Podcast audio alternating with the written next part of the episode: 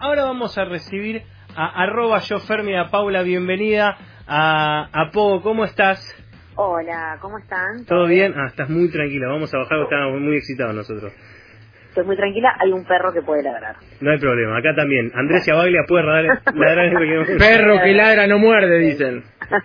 Pa-. Paula Jiménez, arroba yo Fermina, eh, entre otras cosas, hace los informes que usted ven en Filo News, los informes de sexo y que más de una persona me dijeron, y me puedo sumar, ahí está el perro, que los incomodan, porque habla tan de frente Opa. y tan 2020 que incomoda no solo a la gente grande, que sería lo lógico, sino que también nos incomoda a los que seríamos más o menos de la misma generación de ella. ¿Cómo es esto, Pablo, los informes que... Eh, los temas que trata. El último que fue de gemidos. El último fue de gemidos. Lo que pasa es que, como son segmentos o son episodios que, que, que buscan como sacar los prejuicios de las cuestiones sexuales, las cuestiones sexuales tienen mucha cosa de género marcada, ¿no? Mm. o sea, los roles de género están muy marcados ahí. Eh, la mujer eh, gime cuando la pasa bien y el varón simplemente, bueno, nada, eh, hace lo que tiene que hacer sin expresar demasiado. Eh, y, y bueno, siempre, o sea, todo lo que ha- hacemos cuando hacemos Wikipedia, buscamos hacerlo que, que esté lo más deconstruido que se puede Mm. en este momento de, de nuestra historia, ¿no? Digo, o sea, en 10 años seguramente Wikipedia quede viejo, en 5 te diré, Mm. seguramente Wikipedia quede viejo. Pero bueno, mientras tanto y por ahora, intentamos hacer lo más deconstruido que podemos todo y interpelamos mucho a los varones en su hombría más viril. Claro. Vos- Y creo que ahí es cuando incomoda. Claro. En cinco años vas a, vas a ser vos antigua, eh, vos para, para las nuevas Exacto. generaciones, así, uy, mirá esta piba, qué pesada. O no, o no, porque hay conceptos, lo- los verdaderos revolucionarios, digo, si vamos a, a años atrás en Rusia, hablaban de la revolución permanente. Porque si vos haces una revolución y después te burocratizás, digo, si vos hablas de gemidos y después dejas Deja de gemir, ser revolución. Deja de ser revolución. Totalmente. Entonces, quizás ella se, se acomode y en cinco años está revolucionando de vuelta el mundo sexual y Mira. incomodando para acomodar. Ojalá, porque me encanta. Paula, en el, vos hablás, hablábamos de, de este episodio de, de gemidos y ahí marcás algo que se repite mucho de, de tus capítulos y de las charlas que se están eh, teniendo de deconstrucción y de, y de aprender no- nuevas maneras, que es eh, la función de, de la pornografía en la educación sexual del hombre. Vos lo nombrás en la parte de gemidos y, en- y hay en un montón de otras de otros aspectos que lo nombrás. Sí. Sí, sí. eh, de hecho, hace relativamente poco hice una nota también, eh, una nota gráfica, bueno, gráfica no, digital, digamos, Mm. sobre, sobre el placer anal y los varones, porque me parece que también es muy interesante, eh, y que y que yo creo que todas son todas esas cosas que la pornografía no les enseña, la pornografía mainstream no les enseña a los varones, que además es, o sea, es el género que primero accede a esas cosas, eh, y que y que generan un montón de placer, pero que por un montón de prejuicios que tienen que ver seguramente, no no 100%, pero seguramente por no aparecer en la pornografía mainstream, por no ser lo que un hombre tiene que ser cuando es hombre, Mm. digo, eh, se lo pierden. O sea, eh, mm, a ver, el punto P, que es el punto que tienen eh, los varones cerca de la próstata, y sí, está accediendo por ahí, por ese camino, por la colectora. Ah, Entonces, y todo eso, eh, el varón se lo pierde porque cree que, que eso está directamente relacionado con ser gay, por ejemplo. Y que ser gay está mal, que porque va de ese lado. Porque... Además, además de que ser gay está mal, digo, vos siendo un varón heterosexual no te puedes permitir relajarte y relajar esa zona porque es de porque es de puto y y la verdad es que digo estás no, perdiendo no mundo. nada que ver te estás perdiendo mundo y no tiene nada que ver porque nos enseñaron mal lo que es la homosexualidad también no porque la homosexualidad eh, en todas sus formas digo lesbianas eh, gays lo que sea digo tiene que ver con, con vínculos sexoafectivos, tiene que ver con otra cosa, no tiene que ver con eh, lo que haces cuando coges, porque son cosas distintas. Digo, las orientaciones sexuales. No, una debilidad, porque el, el varón que es gay siempre se lo eh, se lo asoció con la debilidad, con el muñeca quebrada, es como la, la poca fuerza. Exacto.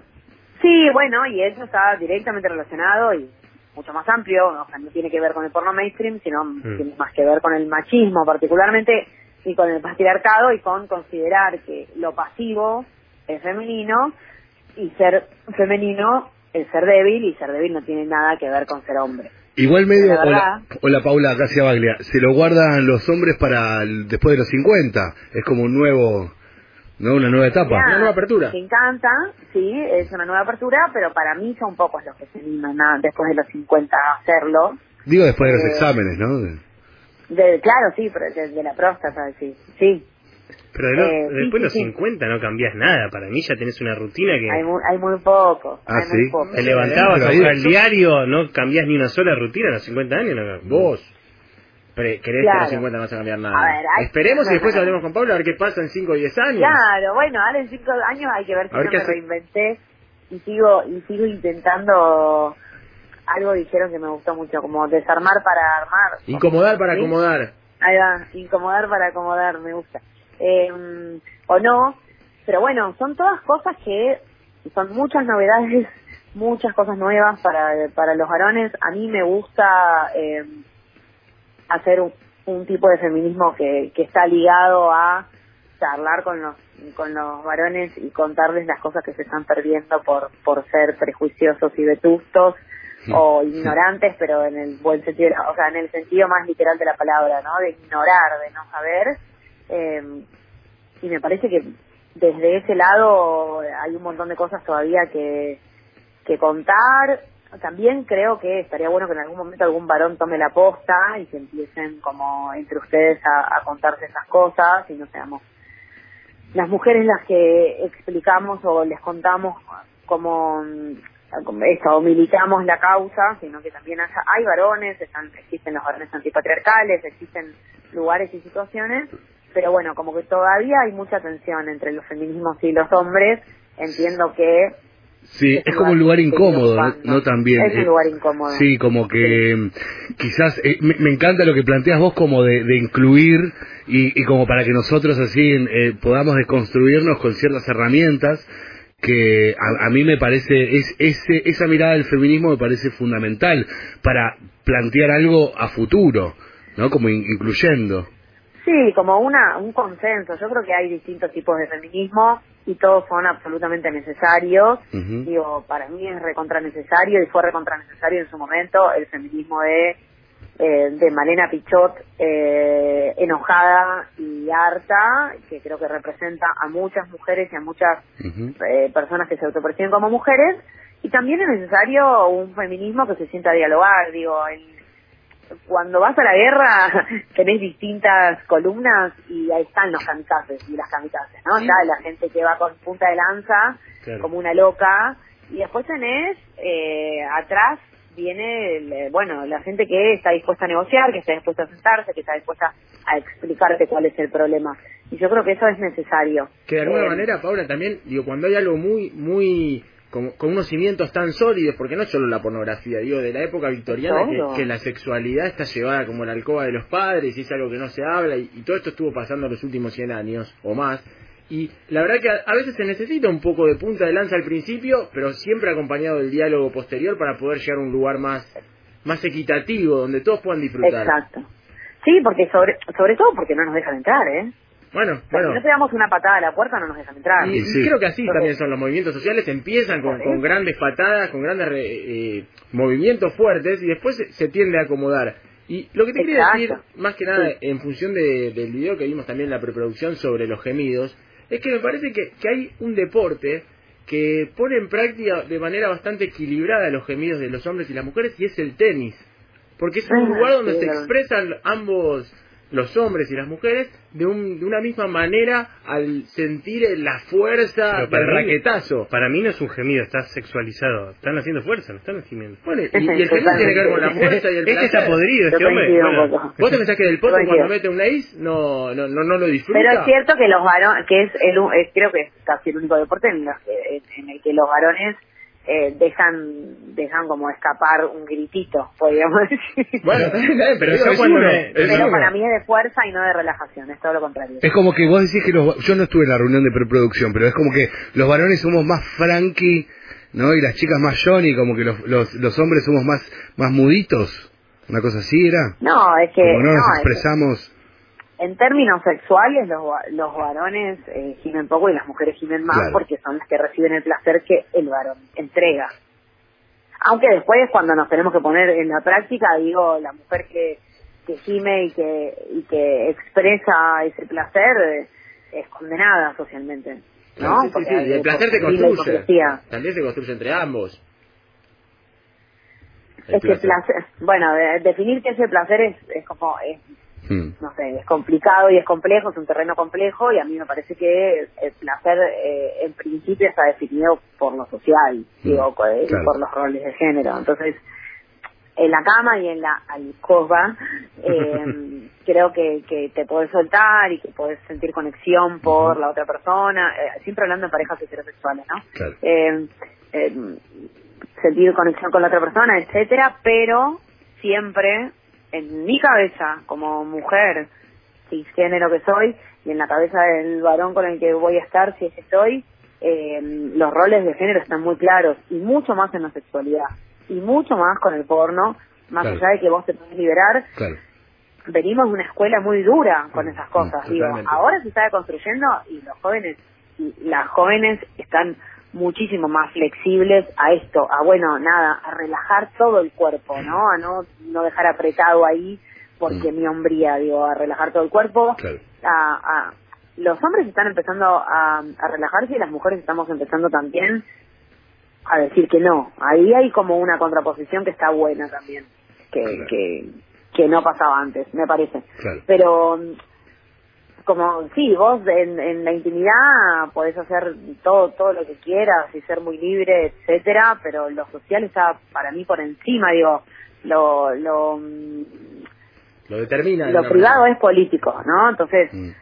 marcar desde esos lugares la importancia de hablar de estas cosas, porque las las vivencias individuales no no tienen mucho que ver con, con lo general, pero sí lo general tiene muchísimo que ver con las vivencias Claro. individuales. Entonces, en ese juego, me parece que es re interesante hablar de los roles establecidos en la sexualidad, que Wikipedia viene un poco a, a, a ser provocador y a jugar con esas cosas.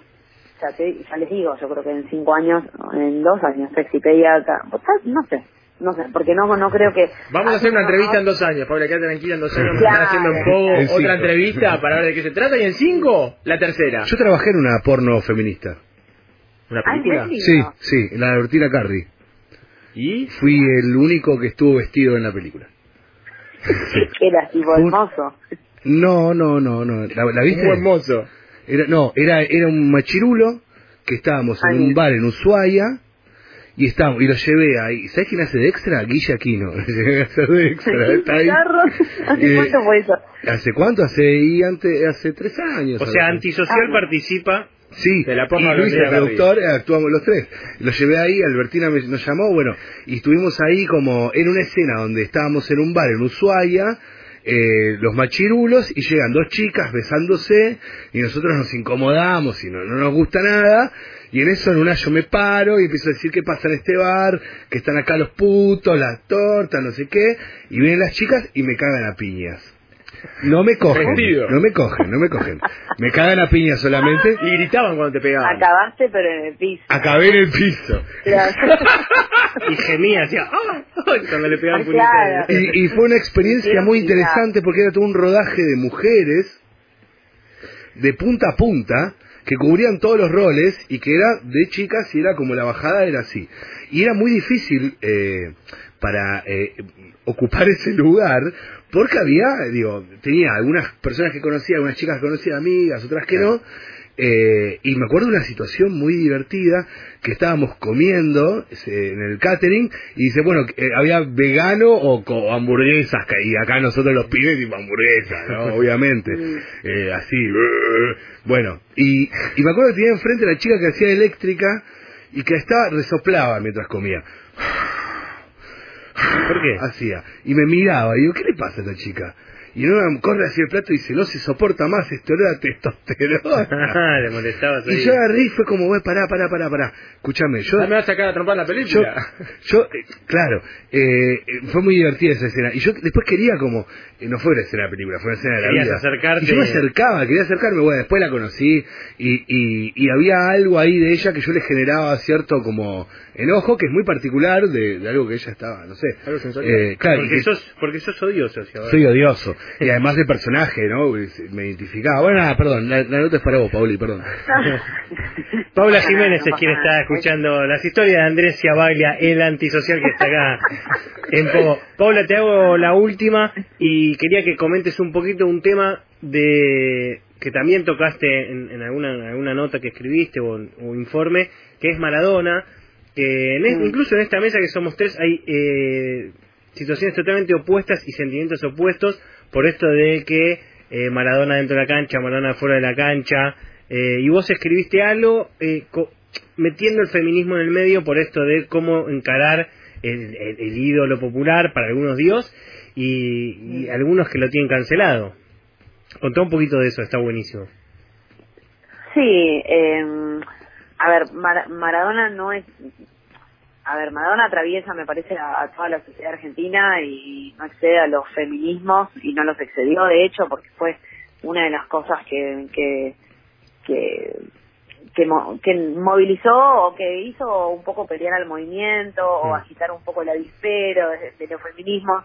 Y a mí me parece re interesante porque es una manera a ver, yo siempre voy por la, intento ir por la positiva y me parece que es una manera de, más allá de que si estás a favor o en contra de Maradona, no, no es lo que me parece que interese, sino que lo que interesa es empezar, y más allá de lo que Maradona hizo o no hizo, porque tampoco interesa, más allá, o sea, a ver, si eh, se acostó con menores de edad, sí interesa y es un delito, por supuesto.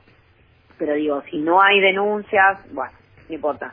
También sabemos por qué no hay denuncias. Pero bueno, sigamos adelante con esto. Claro, claro, porque digo, es esto, se le Eh, perdona algunas cosas a uno que al otro con un comentario ya se lo cancela.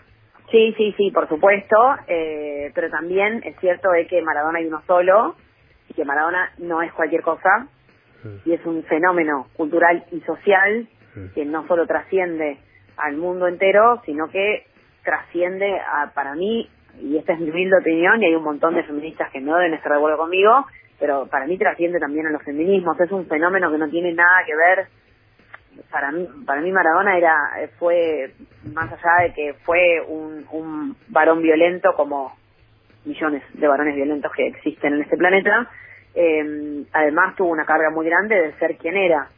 Y al ser quien era, eh, me parece que excede todo tipo de análisis, digo, eh, mide con otros parámetros, claro. en un montón de cosas. Es Sí. como lo que dijo el ruso Eh, Berea, Claro. de alguna manera.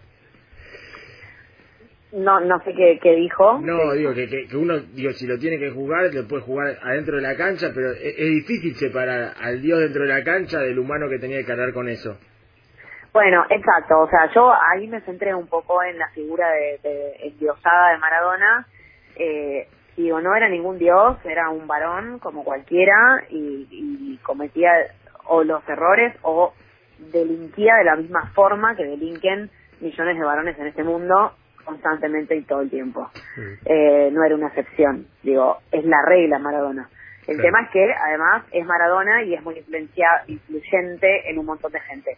Y ahí me parece que la responsabilidad no cae sobre los hombros de Maradona, que ya bastante responsabilidad tenía con ser quien era y con arreglárselas con su vida, sino, y acá no lo estoy como excusando, sino que Sí, estoy intentando poner el foco en otro lado, que es en la responsabilidad social y de los medios de comunicación de contar que esas cosas que hacía Maradona están mal.